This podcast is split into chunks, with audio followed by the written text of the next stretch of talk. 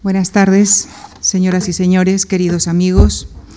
Les damos nuestra bienvenida a uno de nuestros seminarios de filosofía que, como ustedes saben, se desarrollan en dos sesiones. La primera parte es la conferencia de esta tarde con carácter público y mañana se desarrollará una sesión cerrada para especialistas. La concepción de estos seminarios responde básicamente a dos objetivos.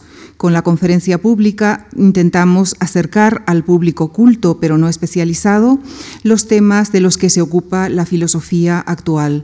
Y con la sesión para especialistas buscamos incentivar entre ellos el debate de sus temas de investigación. Esta tarde nos sentimos muy honrados y agradecemos la presencia de la protagonista de este seminario.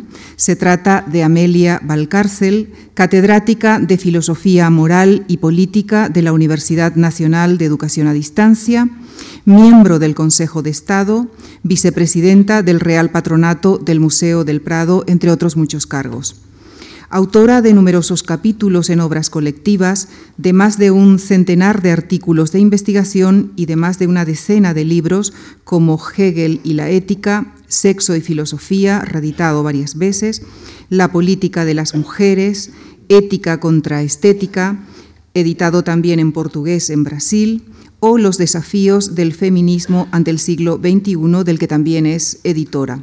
Sus títulos más recientes son Hablemos de Dios, en colaboración con Victoria Camps, Feminismo en el Mundo Global y La Memoria y el Perdón. La profesora, la investigadora Amelia Valcárcel, viene esta tarde a hablarnos de este mundo global en el que vivimos y del que ella también subraya, y ya nos explicará por qué, que es un mundo desengañado. Muchas gracias. Muchísimas gracias.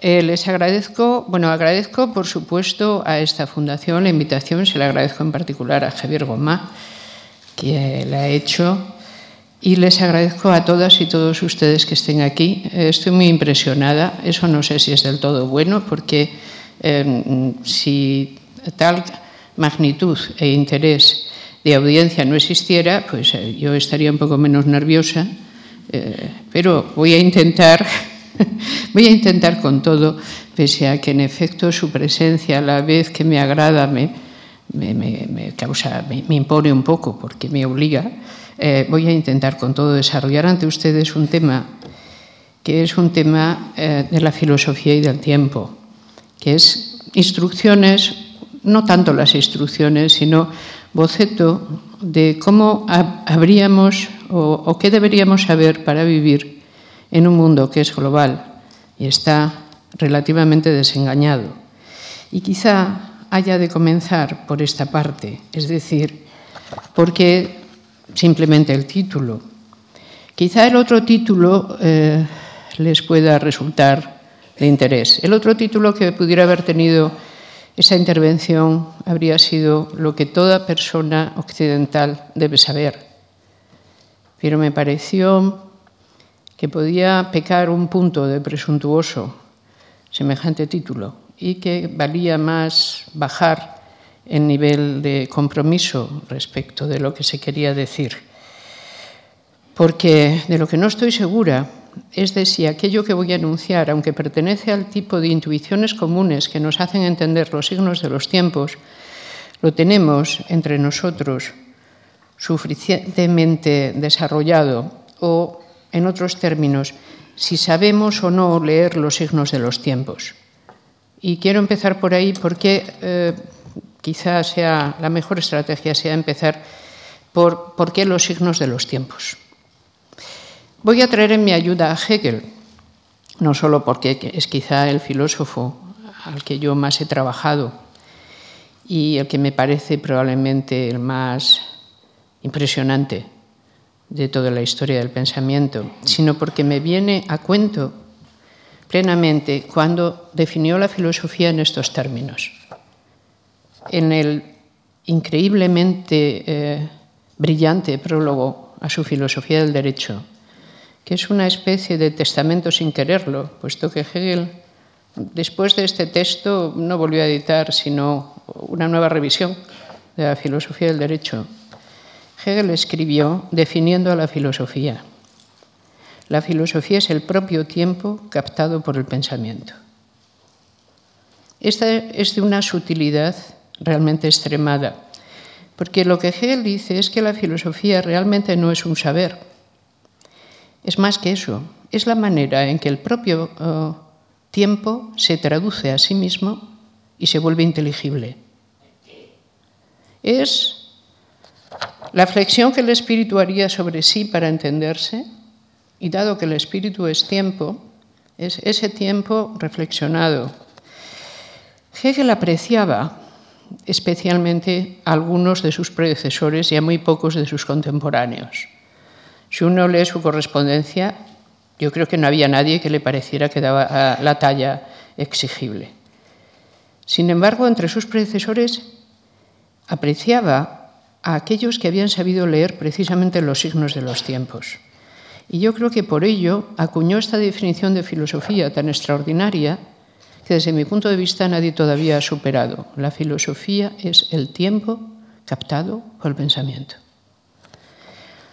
Esto me lleva a la cuestión de los signos. La filosofía, al menos cuando yo era adolescente, se estudiaba en el bachillerato. Y si tenemos suerte, puede ser que eso siga ocurriendo unos años todavía. Si no la tenemos, pudiera ocurrir que no y sufriríamos una pérdida mucho más grave de la que nos podemos imaginar. Pero, claro, a los 15 años te presentaban nociones que no están hechas para quinceañeras ni para quinceañeros, por descontado. Por ejemplo, te enseñaban la noción de signo y te decían que había una distinción que era la primera que había que saberse, que era distinguir entre signos naturales y signos que no eran naturales. Para aclararte la noción te decían con un único ejemplo, el humo es signo del fuego. Y tú te quedabas, como debe ser, convenientemente en estado de perplejidad. ¿Qué, ¿Qué, quiere decir esto? ¿Cómo va a ser un signo el humo? El humo y el fuego simplemente están unidos, pero ¿en qué sentido uno es signo de otro? Pero dense en cuenta de que es que, claro, somos una humanidad muy antigua y el, fuego lo debemos de conocer muy bien. Eh, era lógico salir con un ejemplo tan, tan complicado en el fondo, ¿no? los signos naturales. Pero eh, ¿Qué son los signos de los tiempos? Desde luego no pertenecen al tipo de los signos naturales. ¿Quién nos amplió la teoría del signo? Pues yo debo agradecérselo desde luego, como tantas y tantos que estemos aquí, haber desarrollado la teoría del signo, pues a Humberto Eco, a Abraham Moles, en particular yo a mi, profesor, a mi profesor de semiótica, Román de la Calle, que nos desasnó todo lo que pudo sobre semiótica y también nos enseñó a Peirce. Por eso, precisamente, porque eh, valoro mucho y respeto mucho, y me ha tocado también estudiar bastante la semiótica, sé de sobra que me enfrento a una tarea que es excesiva cuando digo todo occidental debería saber descifrar los signos de los tiempos, como un eh, espíritu reflexivo que su tradición le obliga a ser, por contra de quizá otros tipos. Hasta Hegel, este que he citado en primer lugar, eh, ya dijo claramente que la filosofía es el tiempo, pero que actúa siempre en pasado. lo difícil será descifrar los signos del tiempo presente. Es muy fácil hacer profecías para el pasado. Es más, casi todas las profecías que conocemos fueron hechas después de los hechos y presentadas como realizadas antes. Es la única manera de que casen. Nadie inventa nada. La, humanidad es antigua y no sabemos algunos de los trucos. Eh, Hegel lo decía claramente, ver, realmente la filosofía que ve, dice solo lo que ha pasado ya. Les voy a dar la frase porque es asombrosa. Es insensato pensar que alguna filosofía pueda adelantarse a su mundo presente, tan insensato como que cada individuo deje atrás su época y salte más allá, sobre sus rodas. Y lo completa un poco más adelante, dice, la filosofía llega siempre demasiado tarde. Como pensar del mundo surge en el tiempo cuando la realidad ya ha cumplido su proceso y está realizada. Cuando la filosofía pinta su gris sobre gris, un aspecto de la vida ya transcurrido y con su gris sobre gris no puede rejuvenecerlo, solo lo puede entender. La lechuza de Minerva levanta el vuelo cuando cae la tarde. Nunca están claros los signos de los tiempos. Nunca. Ni siquiera para los que los buscan en la colina de los vaticinios, que saben que por eso se llama así la colina vaticana. Bueno, pero por ir haciendo algo, vamos a intentar desbrozar el camino de los signos de los tiempos. Yo les pido que me acompañen en esta especie de excursión. No, les pido que se fíen completamente de mí, fíense solo de su sano sentido. Yo les digo yo cómo lo haría. Y ustedes ven. Vamos a presentar algunas de las características del tiempo presente. Yo lo voy a hacer. Y la primera, la que pongo como innegable, es esta. Los tiempos que vivimos, nuestros tiempos actuales, son tiempos globales. A nuestra edad, y empiezo por aquí, por tomar algo fácil, le llamamos edad contemporánea. Y vuelvo a las perplejidades de los signos naturales infantiles. A ustedes, como yo, habrán eh, tenido que estudiar en su infancia, cuando todavía nuestro sentido histórico estaba por desarrollar, nos hablaban de las edades del mundo y nos decían que el mundo había tenido cuatro grandes eras. Teníamos la edad antigua, la edad media, la moderna y la contemporánea. Y a poco avispados que fuéramos, decíamos contemporánea, pero ¿cuándo se acaba? Porque uno siempre es contemporáneo. Esta es una recursiva semántica, o sea, no, no se puede acabar esta edad. Ya te metías en una perplejidad, porque todo lo que es contemporáneo es contemporáneo entre sí. No éramos simplemente nosotros como infantes los que nos dábamos cuenta de esta, de esta pequeña paradoja. El tiempo también se la daba porque fueron buscados otros nombres. Recuerden, hacia los años 60 hubo un intento de desplazar el nombre de la edad contemporánea y comenzar a llamarle la edad atómica. Esto nos comprometía pues con otro tipo de clasificación, digamos, una que devenía de los usos energéticos, que no tenía nada que ver con el esquema anterior de las edades. No tuvo demasiado éxito, se siguió ensayando, no era fácil dar con el nombre del tiempo presente y por fin en los años 80 apareció un nombre que parecía eh, querer tener la firme voluntad de indicar el nombre del tiempo presente. Y esto fue la posmodernidad. De repente todo se hizo posmoderno. Y quiero detenerme un momento aquí. E, el nombre de posmodernidad como nombre de la era en que se, empezaba a vivir. Posmodernidad, sabemos, eh, es un término que tuvo una ocurrencia en el debate de las ideas, eh, pero que comenzó a utilizarse en realidad en el contexto de la arquitectura. Y se utilizó para nombrar al nuevo eclecticismo que surgía después de la Bauhaus. Pero quien dio un uso diferente a posmodernidad eh, fue Lyotard, dio un uso más universal al encargarlo eh, y utilizarlo. Un trabajo que le había encargado el Consejo de las Universidades de Quebec y auspiciado por el Gobierno de Canadá, que se hizo muy, muy célebre, la condición postmoderna. Este es un trabajo del 79, es un breve ensayo en el cual el autor enfrentaba una tesis de que se estaba produciendo un cambio de época. Lyotard adoptaba, decía, este término y eh, decía que quería estudiar cómo se producía el saber en las sociedades desarrolladas. A Lyotard, sobre todo, le interesaba el asunto desde un punto de vista que él llama el punto de vista de los relatos, porque en su opinión las condiciones en que se daba la nueva información y fluía hacían imposible el mantenimiento ya de los que llamaba grandes relatos entendiendo por tales cierto tipo de, peculiar de relatos acuñado durante el periodo ilustrado. Es más, decía, vivimos ahora bajo el imperio de una cosa distinta a la performatividad. El gran relato ha transcurrido, vivimos el tiempo posmoderno, el tiempo posmoderno es sobre todo performativo. Desde luego la performatividad, este breve ensayo de Lyotard, la cumplió por completo, porque Después de que lo utilizó posmoderno, los cinco años después ya era posmoderno todo, ¿eh? por supuesto. E, era un término de uso corriente incluso para hablar de cosas tan triviales como la moda del momento o el bar de moda, eh, que resultaba ser posmoderno, eh, al igual que las publicaciones juveniles eran también posmodernas y todo se estaba posmodernizando a, a gran velocidad. Se estaba haciendo evidente, por razón del sobreuso, que posmodernidad era un término epocal en un principio, el debate de la posmodernidad se centró en si era adecuado nada menos que dar por clausurada toda la tradición moderna. entendiendo por tal la que surge después de la paz de Westfalia con Descartes, Spinoza, Hobbes y Locke. O sea, de entonces para acá, jubilación completa de era. Más tarde, la discusión ya versó sobre el nuevo nombre de la época y se empezó a hablar de todo en términos de posmodernidad. Y a esto vino a sumarse una aferencia distinta, pero muy similar. A la tópica de la posmodernidad se le engarzó la tópica del llamado fin de la historia. Y confluían, es más, encajaban, parecían necesitarse una a otra.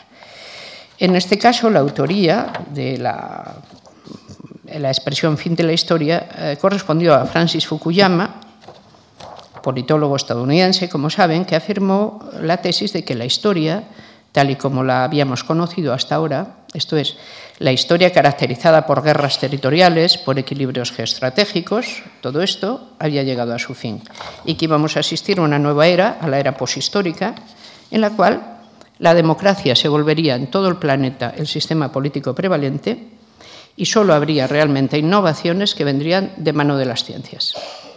Esto era la nueva era.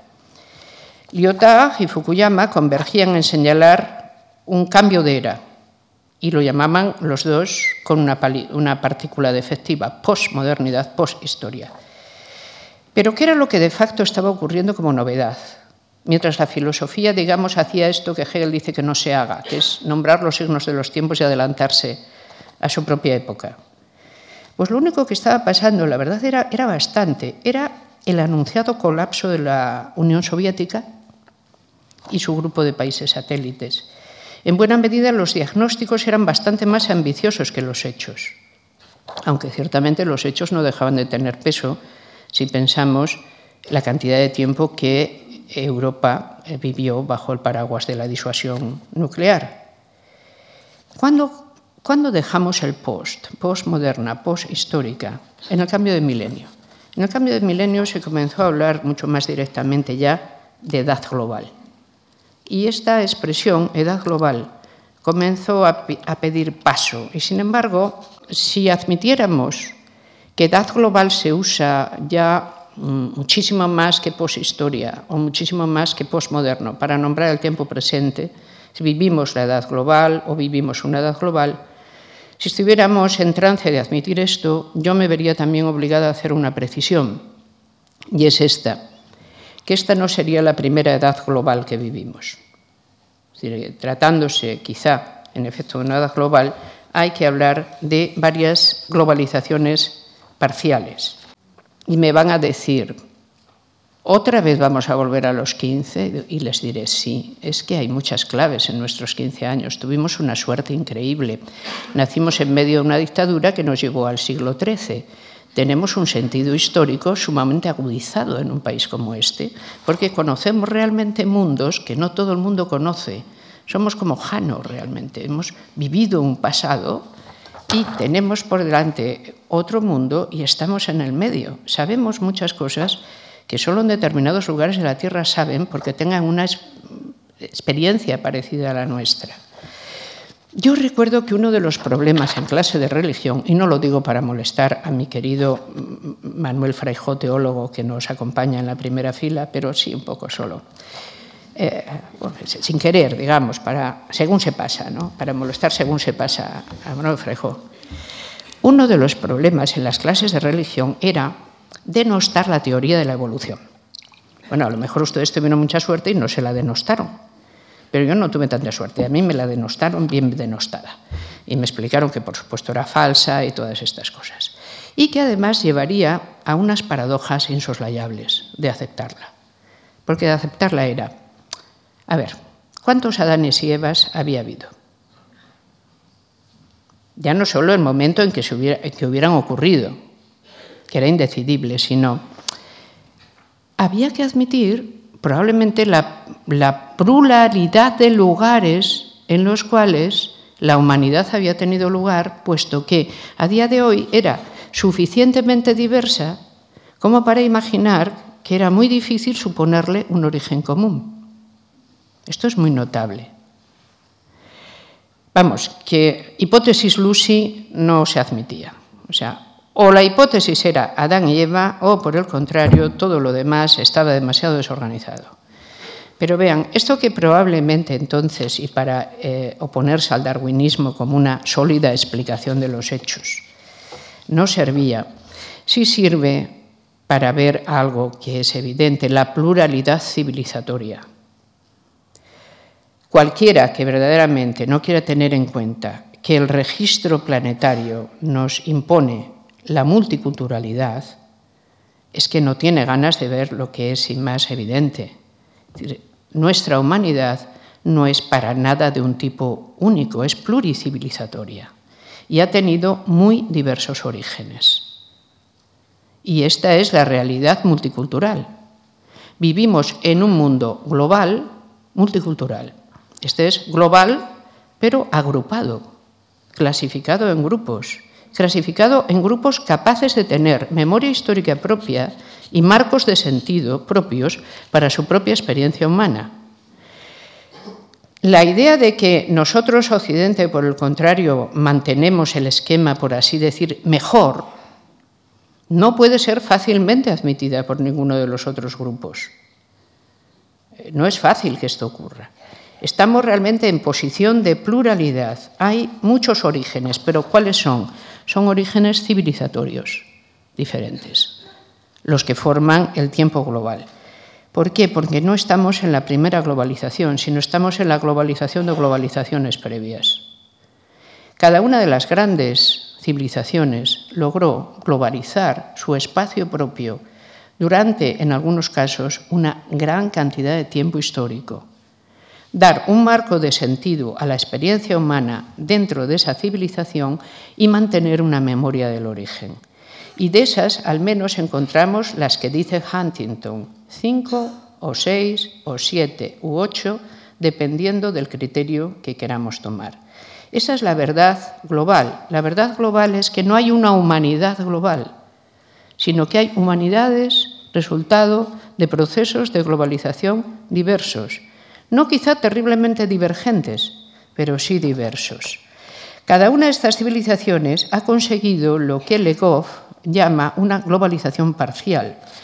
Legov, y también recuerden el magnífico, magnífico trabajo que es el Atlas Histórico de Diví, la Escuela de los Anales, cuando realmente comenzó a mezclar los datos de la antropología con los de la historia, consiguió darnos una imagen mucho más afinada del mundo global que habitamos y de cómo se han producido los, eh, por una parte, los inputs civilizatorios, más tarde, quizá hablemos de un antropólogo, Jared Diamond, que nos cuenta otro asunto un poco menos feliz, que es cómo se pueden dar y se han dado ya colapsos civilizatorios. Pero, en todo caso, el terreno, digamos, es este. Si admitimos que uno de los signos de los tiempos es esta globalización de globalizaciones, podremos admitir el siguiente también. Vivimos por primera vez en un mundo que vive en la misma fecha. Es decir, por primera vez el mundo comparte tiempo.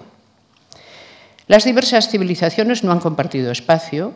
Cuando han tenido un espacio común han luchado por él. Y cuando no es que no se han encontrado porque los enormes eh, accidentes geográficos, como desiertos, o, eh, océanos, etcétera, la realmente separaban a unas humanidades de otras. Pero en ese momento el planeta por primera vez vive en el mismo tiempo. Y tiene la misma fecha y late en un unísono. Y aquí les quiero recordar, para ponerme al día en, el asunto mm, vaticano, a un jesuita por el que yo tengo una extraordinaria admiración, que es Teilhard Chardin.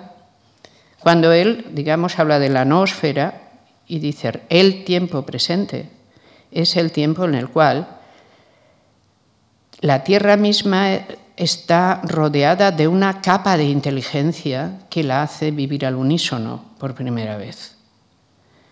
Y esto es verdad, aunque solo fuera en los términos estrictos de que se ha conseguido aquello de lo que tantas veces se acusó a los medievales, de la disputa de si cabían o no un millón de ángeles en la cabeza de un alfiler.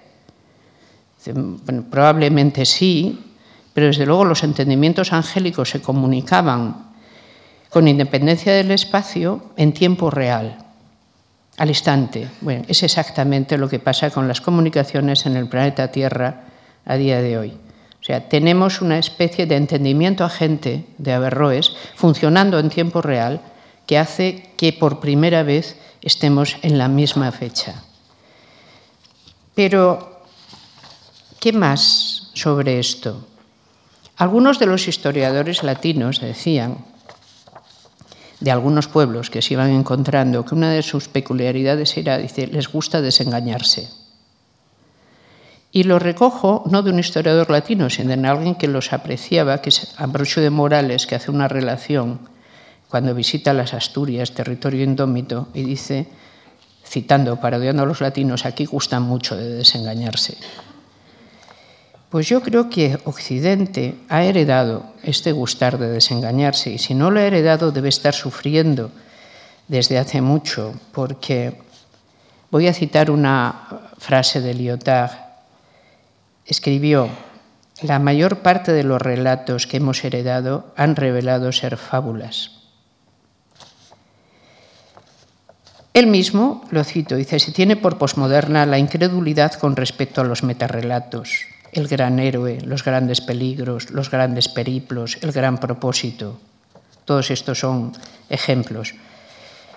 Carlos Castilla del Pino, con el que yo trabajé larguísimos años en su seminario de antropología de la conducta, más de 20, en una obra de los años 70 donde él hizo aportes, yo creo que de suma importancia al pensamiento español, eh, a que quería contribuir a edificar hablaba sistemáticamente en sus trabajos de tres grandes desmitificadores.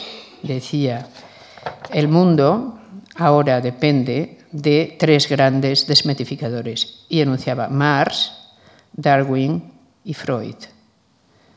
Esta sería la tríada responsable de los rasgos descreídos al tiempo presente. Marx, al hacer imposible el idealismo y forzarnos a ver que todas las ideaciones están fundadas en una infraestructura económica y todas las instituciones también y todos los valores no son más que acompañantes de esa infraestructura. Darwin al acabar con la soberbia adánica de la especie humana y Freud al presentar como el pensar es un efecto de la vida elemental, o sea que las mercancías, la selección natural y el inconsciente se habrían convertido hace unos 40 años en las explicaciones aceptables. Yo no estoy segura de que los tres desmitificadores de Carlos Castilla del Pino sean estos o no otros tres, alguno de ellos más que otro, ciertamente, tiene más papel que otro. Creo que todo empieza un poco antes, que Occidente empieza a desengañarse no con los grandes relatos eh, de Lyotard, ni siquiera con los tres grandes desmitificadores que cita Carlos Castilla del Pino, empieza cuando abandona el relato religioso directamente como dador de sentido del mundo. Es decir, cuando comienza el descrédito del gran relato religioso como un relato que explica en efecto qué es el mundo, entonces Occidente empieza a ser lo que ahora conocemos que es. Cuando comienza el descrédito del relato religioso? Pues hay dos versiones, hay dos maneras de contarlo. Una de ellas es, comienza con el ataque de la nueva ciencia. La nueva ciencia simplemente da explicaciones más verosímiles y mejores, es decir, es el rato positivista. Da explicaciones mejores y más verosímiles de las que da la religión para los fenómenos naturales.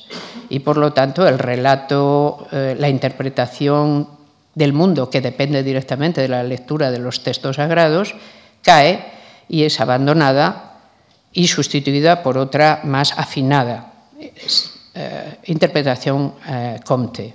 Pasaríamos de la época religiosa a la época filosófica y por fin llegaría la época positiva. Hay otra manera de verlo y yo la prefiero, es la de Toynbee. Lo que deslegitima al relato religioso no es realmente la nueva ciencia, son las guerras de religión. Son los 120 años de guerras de religión desde el momento de la reforma luterana las que hacen que los mejores se separen del relato religioso como un relato de sentido y busquen realmente edificar de nuevo un paradigma completo de pensamiento con el cual el mundo pueda ser de nuevo entendido. Y esta es la razón titánica que vemos realmente aflorar en pensadores como Descartes o como Hobbes, de una grandeza extraordinaria que ni siquiera tiene paralelo en el tiempo antiguo. La ambición realmente de un pensador como Hobbes o de alguien que más dulcemente cuenta cosas muy similares como Locke, o la ambición, aunque sea miedosa, porque miedoso era un rato, de Descartes, que se traduce en algo tan impresionante como el pensamiento de Spinoza, nos da idea del talante verdaderamente valiente y prometeico de la modernidad, de esta cosa que decidió, en efecto, que tenía que buscar explicaciones al mundo que no pasaban por el relato religioso. Abrogó el relato religioso como relato explicativo, no abrogó la religión, eso es distinto, pero tuvo que encontrar un modo tanto explicativo como legitimador distinto. Yo creo que esta explicación de Toynbee, aparte de que a mí me gusta más eh, porque es más épica, eh, me parece bastante más sustancioso que la mera idea comtiana de la sustitución de saberes, porque sencillamente la sustitución de saberes no abroga el relato religioso cuando éste sigue estando legitimado, socialmente legitimado y aceptado por las élites como lo único posible. Y vean que tenemos esta constatación en el tiempo presente. Hay muchas ciencias que pueden seguir haciéndose dentro de un paradigma social y político de dominio religioso absoluto. Y no ocurre nada. Nada está allí. Tiene que haberse roto en otra parte. Pero Occidente lo hizo de una manera distinta. Durante los tres siglos posteriores a esta eclosión de la modernidad, la capacidad que ha tenido Occidente para realizar mundo, para inventar mundo, ha superado incluso los límites eh, que creíamos grandes, los prometeicos. No es que hayamos robado el fuego a los dioses, según la idea de Prometeo, no. Occidente les ha exigido a los dioses que hagan el favor de devolver el fuego, porque después de todo ellos no lo tenían, era nuestro. Es distinto. Casi todo lo que ha sido divino ha mostrado tener origen y fundamentos humanos en un sentido muy diferente al de la Edad Media, nuestro mundo constantemente afirma que no hay nada humano que le sea ajeno. Sobre ello, además, ya no guarda ningún pudenda, lo explica todo y lo explica la luz pública. Nuestro mundo no solo está desencantado, según la expresión beberiana, está desengañado, y está desengañado sobre todo de este relato. Del desencantamiento, quizá, convendría hacer simplemente una pequeña mención, porque nos puede servir. Este desencantamiento es una expresión que utilizó Weber para hablar eh, también del tiempo presente. Entonces decía, eh, le cito y va a ser lo mejor, dice, es el modo de vida intelectual en que no se acepta, y cito, en torno a nuestra vida que existan poderes ocultos o imprevisibles, sino que por el contrario todo puede ser dominado mediante el cálculo y la previsión. Pero esto significa el desencantamiento del mundo, a la inversa del salvaje, el cual aún cree que tales poderes existen. Nosotros no tenemos que valernos de medios que obren efectos mágicos para controlar a los espíritus o incitarlos a la piedad. Esto es algo que se puede lograr ya por medio de la técnica y la previsión. El mundo está desencantado. Y, llamamos procesos de desencantamiento a aquellos por los cuales las religiones dejaron de ser fuentes competentes para explicar el sentido del mundo y también para dar con ello marco a una visión homogénea y estable de explicaciones y normas. Pero no es este proceso al que se refería Lyotard. Y por eso quiero hacer eh, un poco, eh, que hacer ver el, distinto asunto para ver a qué mundo nos enfrentamos. Y es este otro. Les pediría que me sigan en, en esto. Un, un proceso en que Occidente se mete en el momento mismo de la modernidad, y después de la paz de Westfalia es el abandono de la explicación religiosa del mundo. Esto daría como, en último término, origen a lo que Weber ha llamado, en efecto, desencantamiento del mundo. Se ha producido el desencantamiento del mundo. Pero otro tipo de proceso es al que eh, yo voy a llamar aquí, no solo yo, secularización. Porque a veces se parece, dice, el proceso de secularización que es aquel por el cual el mundo ha abandonado, no. Es un proceso general de desencantamiento. Ahora bien, hay otros procesos a los que se llama secularización, de los cuales voy a puntear un momento sus características. Llamo procesos de secularización a algo como esto, al vaciamiento de tramos completos de las explicaciones anteriores de las proyecciones escatológicas religiosas para hacer una especie de fósil. Conservando el molde, introducir un nuevo contenido para rellenar un contenido que antes era religioso de un sueño secular, pero que va a funcionar con la misma potencia o más que la que tenía el primitivo molde religioso. En realidad, la posmodernidad, cuando dice estamos abrogando los grandes relatos, no se refiere al desencantamiento, se refiere a estos procesos de secularización. Verán, eh, las secularizaciones son las mantenedoras de los grandes relatos, sobre todo los grandes relatos emancipatorios, es decir, son los almacenes de las esperanzas. Y el problema es si simplemente formamos parte de la tradición moderna, damos por abrogada un tipo de explicación del mundo, mítica. Pero podemos conservar muchos de sus tramos y secularizarlos, es decir, haberlos rellenado con contenidos seculares. Si, por el contrario, estamos ante un cambio de era completo, estamos abandonando también las secularizaciones. Esto es, estamos abandonando también las esperanzas que acompañaron al camino del desencantamiento del mundo y poniéndonos en otra situación. El siglo XX tuvo muchas esperanzas, de hecho. Es más, no hay manera de entender la enorme potencia violenta del siglo XX, que ha sido uno de los siglos más violentos de la historia, si no correlatamos su violencia con su enorme cantidad de esperanzas. A este conglomerado de sentido, yo creo que es al que se refiere el pensamiento posmoderno cuando habla de desengaño. La modernidad comenzaría con el desencantamiento del mundo, pero terminaría con el abandono de las grandes esperanzas. Entonces se habría cerrado por fin el ciclo de la modernidad. Y ahora los tiempos desengañados serían tiempos globales.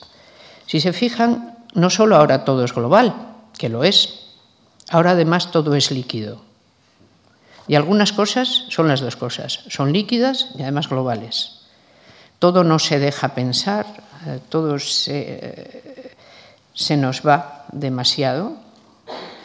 Eh, cada quien que reflexione, todos los teóricos políticos del cambio de milenio, verdaderamente nos utilizan metáforas en las cuales está clara la y resolución presencial de aquello que intentan tematizar.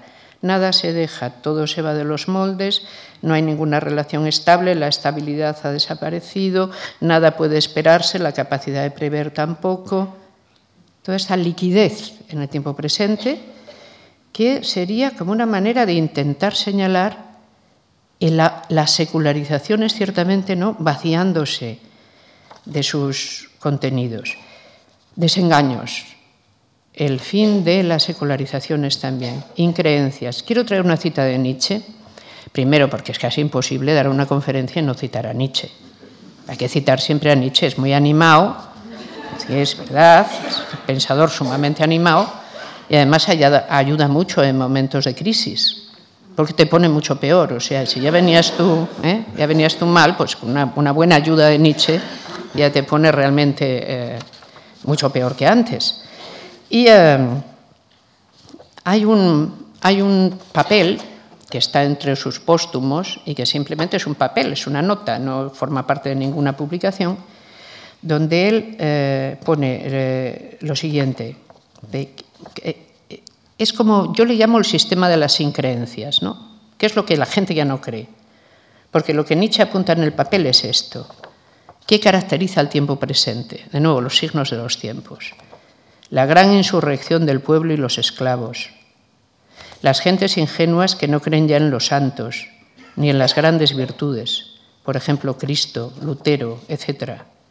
Los ciudadanos que no creen ya en la calidad superior de las castas dominantes, por eso la revolución.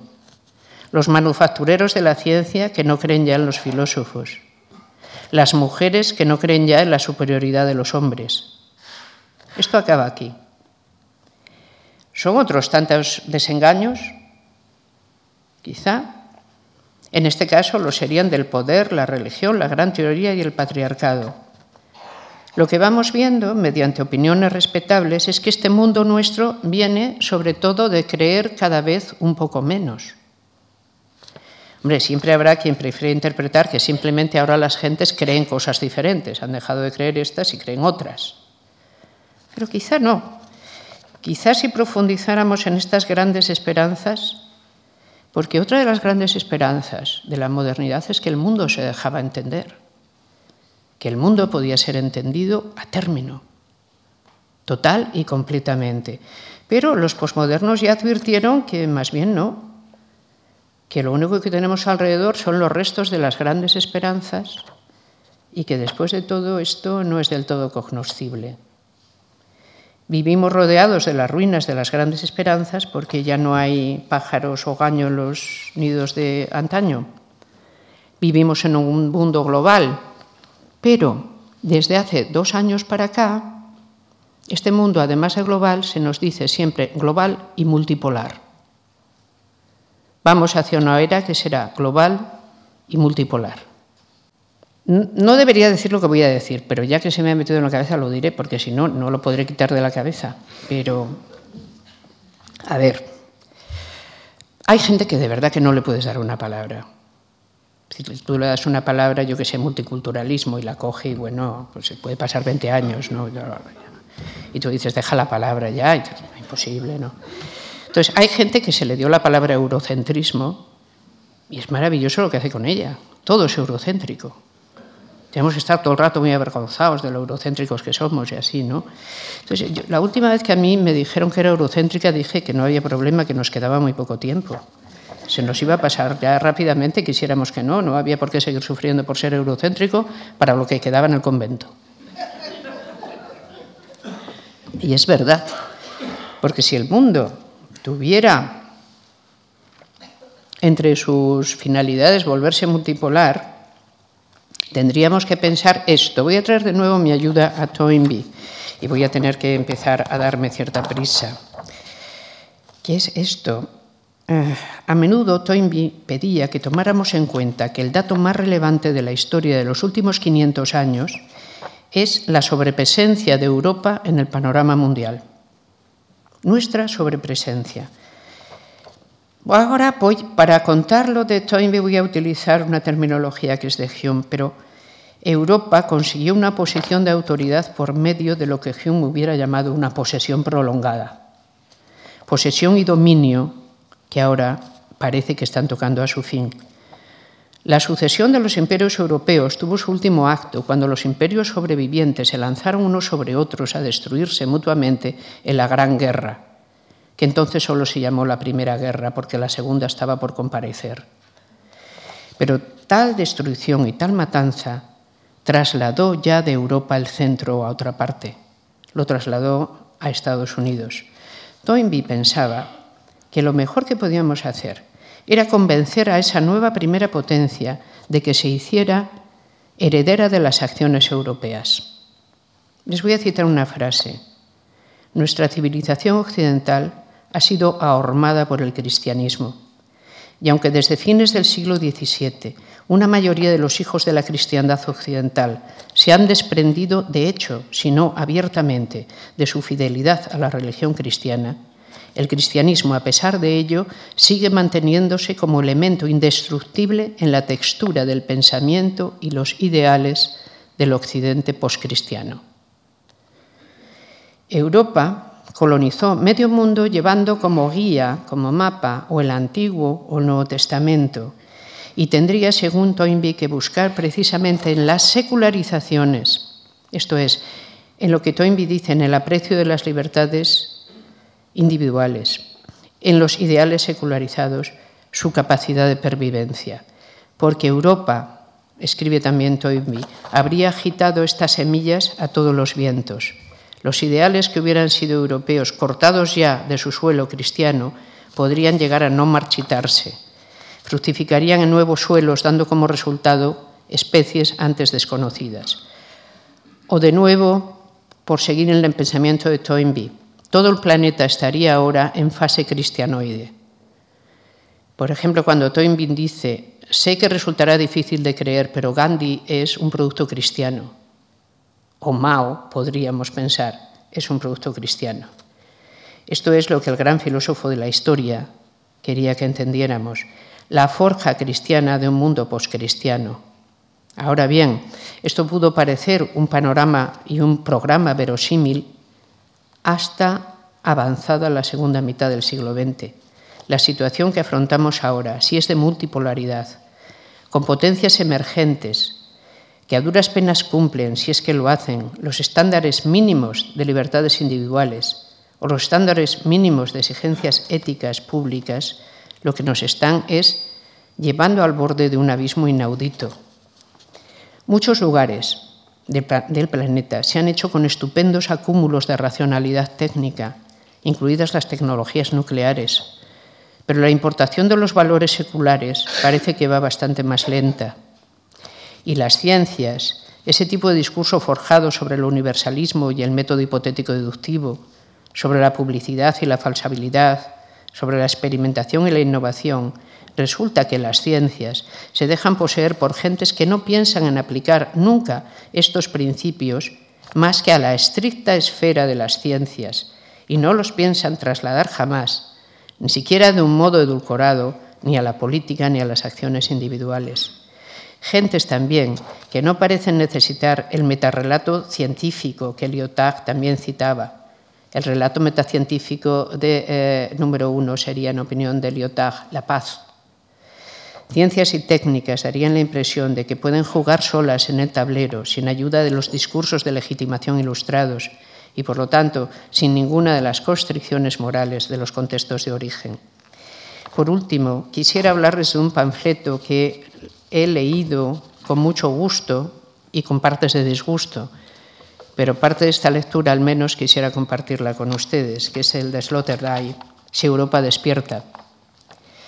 Le llamo panfleto porque lo es. La verdad es que Sloterdijk ha encontrado una manera excelente de ser filósofo que quizás se corresponda con los nuevos tiempos. En vez de hacer enormes tratados, hace un pequeño panfleto anual que no excede el tiempo ni, digamos, el monto de una conferencia, lo publicita extraordinariamente bien y, consigue, por lo general, resumir en ello alguna idea eh, que, que merece la pena. Pues bien, este es un panfleto, es el nombre de un panfleto realmente urgente, que ya tiene 20 años, pero sigue teniendo sentido si Europa despierta. Lo califico de urgente por el estilo en que está escrito. Es, brillante, es vívido, ¿no? es tajante. Y en él, exclusivamente, su autor hace un repaso de cuáles han sido las estaciones del Via Crucis vivido por Europa desde la Primera Guerra Mundial. Y por qué somos como somos como producto de esas fases eh, del tiempo captado por el pensamiento de ello. Europa, dice, hay que entenderla llevando en la mano para entenderla una dramaturgia. En realidad es como si eh, asistiéramos a una obra que ha de desarrollarse y solo tener en cuenta la dramaturgia nos va a permitir entenderla. Europa, dice, está marcada por la nostalgia del imperio. ¿De cuál? Del imperio por antonomasia del único imperio que realmente conocemos y al que le damos es el nombre, de la romanidad. Y escribe bien, en el guion europeo, lo que distingue efectivamente a los habitantes de este subcontinente es la misión de trabajar en las metamorfosis de un imperio tan imposible de reproducir como imposible de olvidar. Europa, escribe también, ha sido el imperio del centro, tomando esta expresión ¿no? de la gran historia china, el imperio del centro. Europa es el imperio del centro y ha tenido como guion, repito, la nostalgia de la romanidad. Que aquí en Europa apareció el único y verdadero género humano, superando el viejo esquema imperial que dividía entre romanos y bárbaros, Europa captó, le cito de nuevo, la hondura de la idea. Todas las civilizaciones no son sino meras variaciones de aspecto en el marco de una sola y misma naturaleza. Las culturas y los pueblos son los poemas de una fuerza imaginativa radicalmente polifónica desarrollada a la escala del género humano. Y además, eh, nos, eh, digamos, una palmada en la espalda. Europa no solo carga con la responsabilidad de la miseria colonialista, suya es también la paternidad intelectual del esplendor este que se ha articulado de manera ejemplar en la Declaración de los Derechos Humanos. Una nueva manera de vivenciar esto. Última cita de Sloterdijk. Durante casi medio milenio dice, ese medio milenio de Toynbee, el mundo fue un experimento de europeos curiosos. ¿Tiene Europa legitimidad para hacer una cruzada en nombre de la civilización no la tuvo durante todo el siglo XX. La tendrá ahora en un mundo multipolar. Quiero acabar con un pensamiento que a este se me parece y pasando por encima, quiero hablar, por último, de un pensador sobre el que también mi opinión es que el olvido se está posando de un modo injusto, ya no solo injustificable, que es Karl Jaspers. ¿Por qué? Por su idea del tiempo eje, precisamente.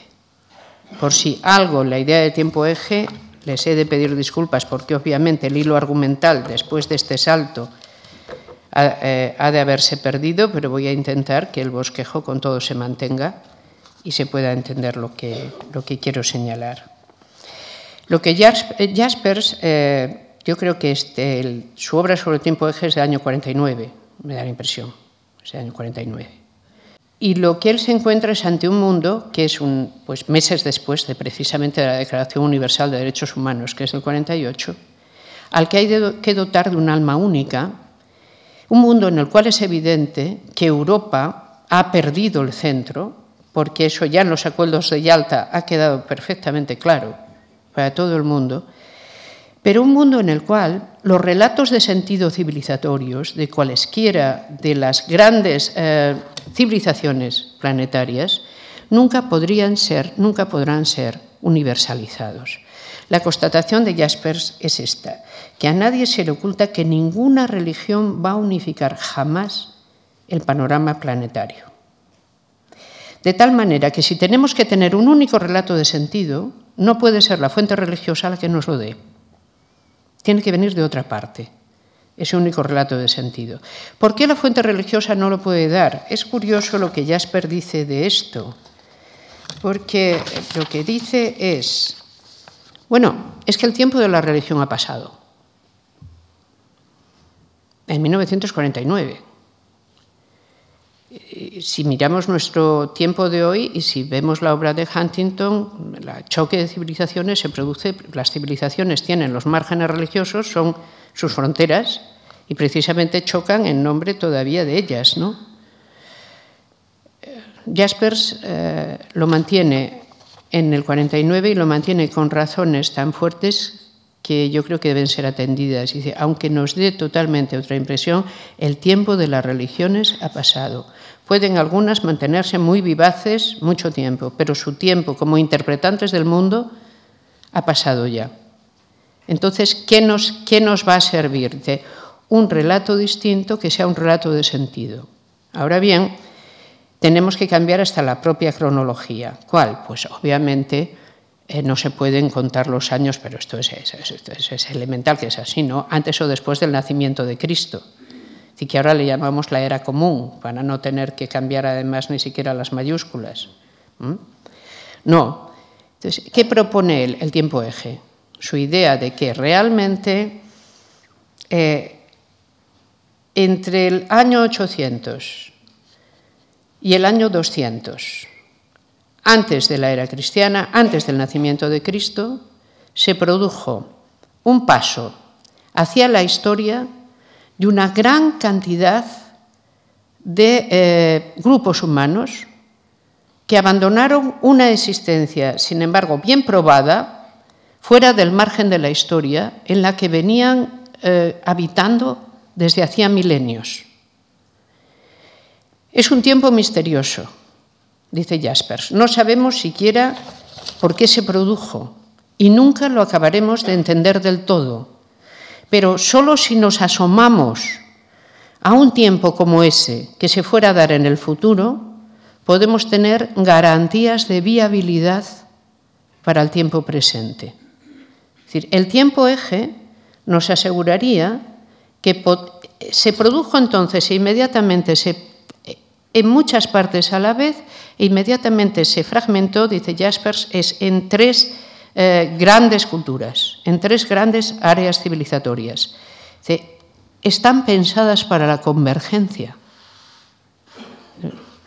Esto es casi una especie de intuición mística. Quiero decir que cabe decir, bueno, eh, pero ¿por qué lo dice? Es que no cabe otra, no dice. Le cito, los últimos milenios antes de Cristo encierran el misterio del salto a la historia. Y añade, no fue la humanidad entera la que dio ese paso.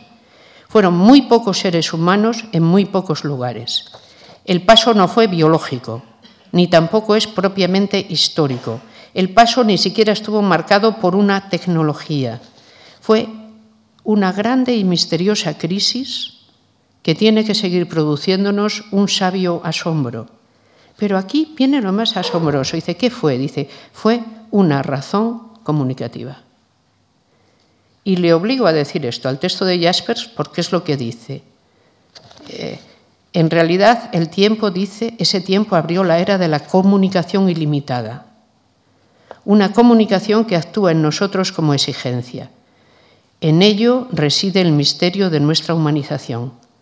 Cuando intentamos entenderlo, vemos que en verdad se trata de cómo se nos hace concreta la unidad de la humanidad.